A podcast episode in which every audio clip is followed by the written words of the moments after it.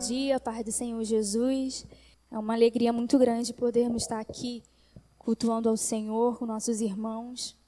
Eu quero ser bem clara e objetiva naquilo que o Senhor ministrou ao meu coração, que se encontra aqui na segunda carta aos Coríntios, segunda carta aos Coríntios, capítulo 4, de versículo 16, 17 e 18.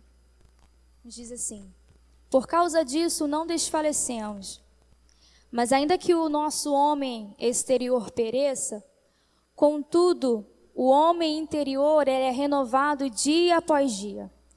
Porque a nossa leve e momentânea tribulação produz um peso de glória muito excelente, acima de toda comparação. Não olhamos para as coisas que se veem, mas para as coisas que não se veem. Porque as coisas que, que vemos são passageiras, porém as que não vemos são eternas. Amém? Nós estamos diante de uma carta escrita por Paulo em uma das suas viagens missionárias. Paulo, ele, ele escreve a Coríntios duas cartas. Em sua primeira carta, ele dá algumas instruções acerca de alguns assuntos sobre a igreja, fala sobre dons, sobre ceia alguns assuntos super importantes para a igreja. E nesse período, Paulo fica sabendo que se levanta ali, no meio daquela igreja, algumas pessoas que ele denominou como falsos mestres. Pessoas para altamente destruir o ministério de Paulo, para destruir tudo, desmistificar tudo aquilo que ele tinha construído. Pessoas levantando calúnias, até mesmo dizendo que Paulo não era um homem de Deus e que ele estava é, desvirtuando as ofertas da igreja, uma série de acusações. E eles chegaram a dizer também que Paulo, ele não era um homem de Deus. Por quê? Como que pode alguém que sofria tanto, como que pode alguém que passava por tanta é, provações ter vindo de Deus?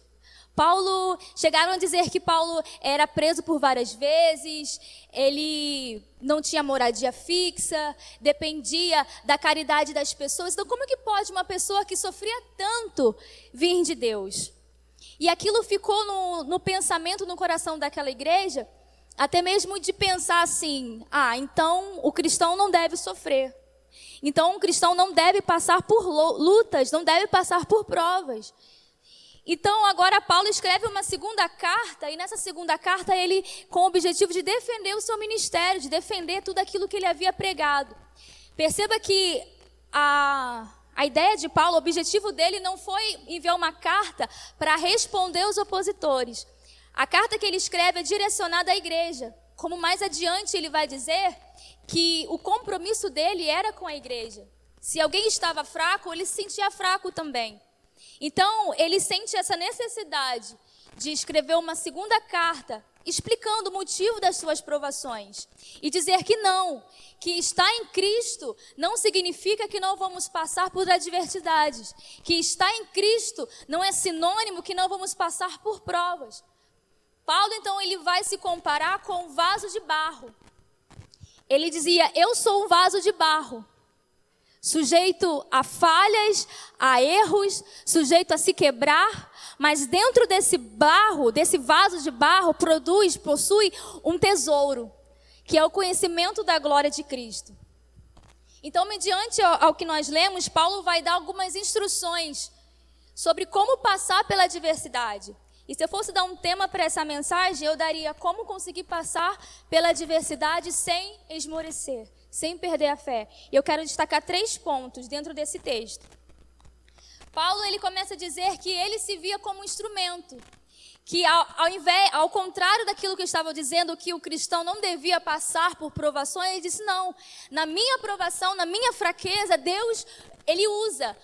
E ele se via como um vaso de barro, justamente para ele não ele se, se sentir sempre humilde diante de Deus, para que ele nunca viesse a se exaltar diante de Deus.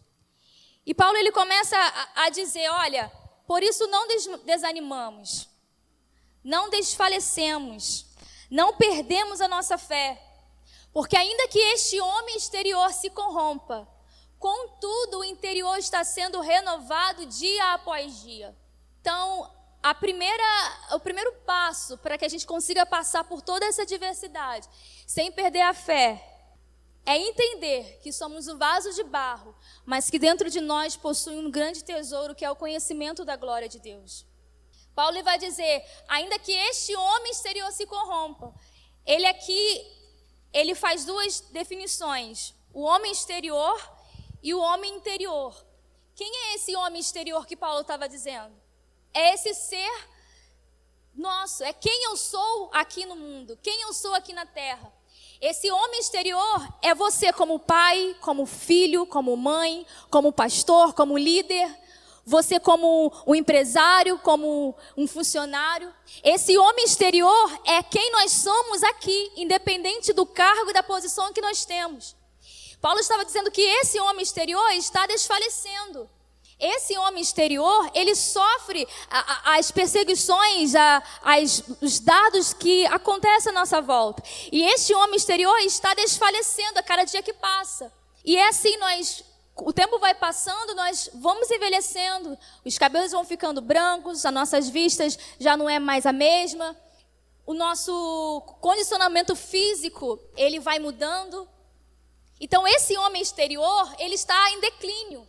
Esse homem exterior, cada dia que passa, ele a tendência é ele ir diminuindo até que volte ao pó. Esse homem exterior está se desgastando. Mas em contrapartida, existe também o homem interior. Se o homem exterior é quem eu sou no mundo, quem eu sou quanto ser humano, o homem interior é quem eu sou em relação a Deus. E quem nós somos em relação a Deus? Filho, salvo, regenerado, justificado por Cristo, herdeiros com o Senhor. Ele está dizendo: enquanto esse homem exterior vai se desgastando, o homem interior ele tem se renovado dia após dia. E ele continua dizendo: porque a nossa leve e momentânea tribulação produz o eterno peso de glória, acima de toda comparação. Paulo continua fazendo uma comparação. Ele diz que a provação, a aflição, não sei como está na sua tradução, ela é leve e é momentânea. Aí Paulo diz que a provação é leve. Aí você me pergunta, mas que provação que é leve? Em que conceito Paulo diz que uma provação é leve? Quando Paulo diz que a aprovação era leve, ele não estava dizendo que ela era simples, porque ela era fácil. A aprovação é leve porque pode ser suportada. Um exemplo: você pode pegar esse copo com água. Ele é leve, eu consigo carregar. Mas se eu ficar aqui segurando duas horas esse copo com água, aquilo vai se tornar pesado. Mudou a quantidade de água? Acrescentou a quantidade? É a mesma. A questão é o tempo que eu estou carregando e isso torna pesado. E de repente, nós olhamos, você que está em casa, você está olhando toda essa situação e está dizendo: Senhor, não estou suportando. Porque cada dia tem se tornado mais pesado. E o Senhor está dizendo: não é o que você carrega, mas o quanto tempo você tem carregado que tem se tornado pesado. Aí Paulo diz que a aprovação era leve e era momentânea. Por que momentânea? Momento, unidade indivisível do tempo. Nós conseguimos calcular segundos, hora, minutos, mas o momento é aquilo que não pode ser calculado. Porque o momento não é algo palpável, o momento é algo que a gente não sabe ao certo quanto tempo dura. Então Paulo estava dizendo, esta aprovação é leve porque pode ser suportada e é momentânea porque tem dia e hora para acabar. O que Paulo estava dizendo, o que o Senhor está nos dizendo hoje é que toda essa situação, ela é leve porque você pode suportar e é momentânea porque tem dia e hora para acabar. Essa crise não é para sempre, a dor não é para sempre, o desespero não é para sempre, vai passar.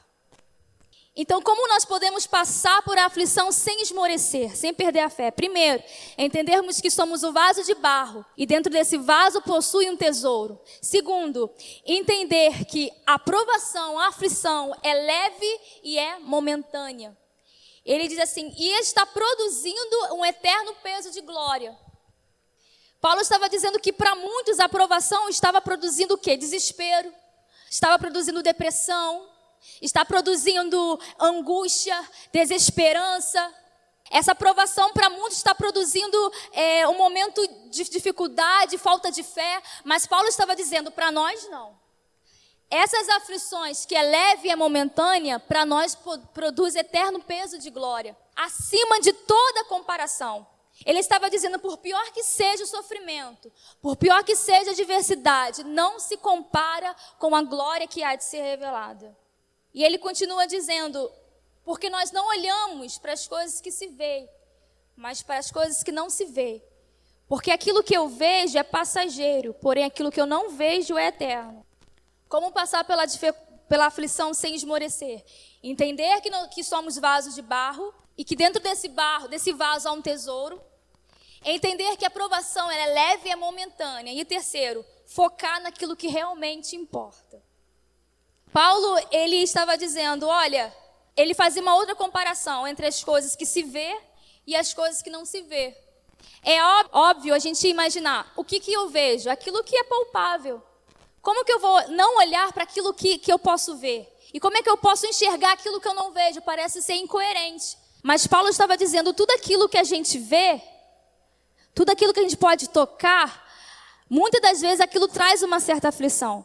E não é diferente nos dias de hoje, o que nós estamos vivendo, o que a igreja está vivendo. Tudo que nós estamos vendo, tudo aquilo que, que estão palpável, aquilo que está aos nossos olhos, está trazendo muitas aflições, está trazendo incerteza, desesperança. Então, se eu focar naquilo que eu estou vendo, provavelmente eu vou perder a minha fé. Provavelmente eu vou esmorecer diante dessa situação. Porque não adianta eu entender que sou um vaso. Não adianta entender que dentro de mim existe um tesouro, que é a glória de Deus. Não adianta eu entender que a aprovação é leve ou momentânea se eu só focar naquilo que está dando errado. Se eu só focar naquilo que é ruim. Aí Paulo está dizendo: não, nós não olhamos para aquilo que se vê. Porque isso que eu estou vendo, ele é passageiro. Mas aquilo que eu não estou vendo é eterno. E o que, que eu não vejo? São as promessas que o Senhor nos fez. É a promessa que Deus fez para a tua casa, para o teu ministério. O que eu não vejo é a graça de Deus, é a bondade dele. O que eu não consigo ver é, são as coisas espirituais. Então, Paulo está dizendo: para enfrentar, para passar por todo esse processo, eu preciso focar naquilo que realmente interessa. Focar naquilo que eu não vejo, que é a glória de Deus. O problema é que quando o sofrimento vem, nós focamos no sofrimento, na dor. E isso automaticamente faz o quê? Que a gente pare de orar, pare de buscar, pare de ler a palavra. Porque a gente está vendo e não há uma esperança, não há um, um objetivo. Aí Paulo está dizendo: desfoca. Foca naquilo que você não está vendo, foca naquilo que o Senhor falou. Em Atos 2 diz que estavam todos reunidos no mesmo lugar.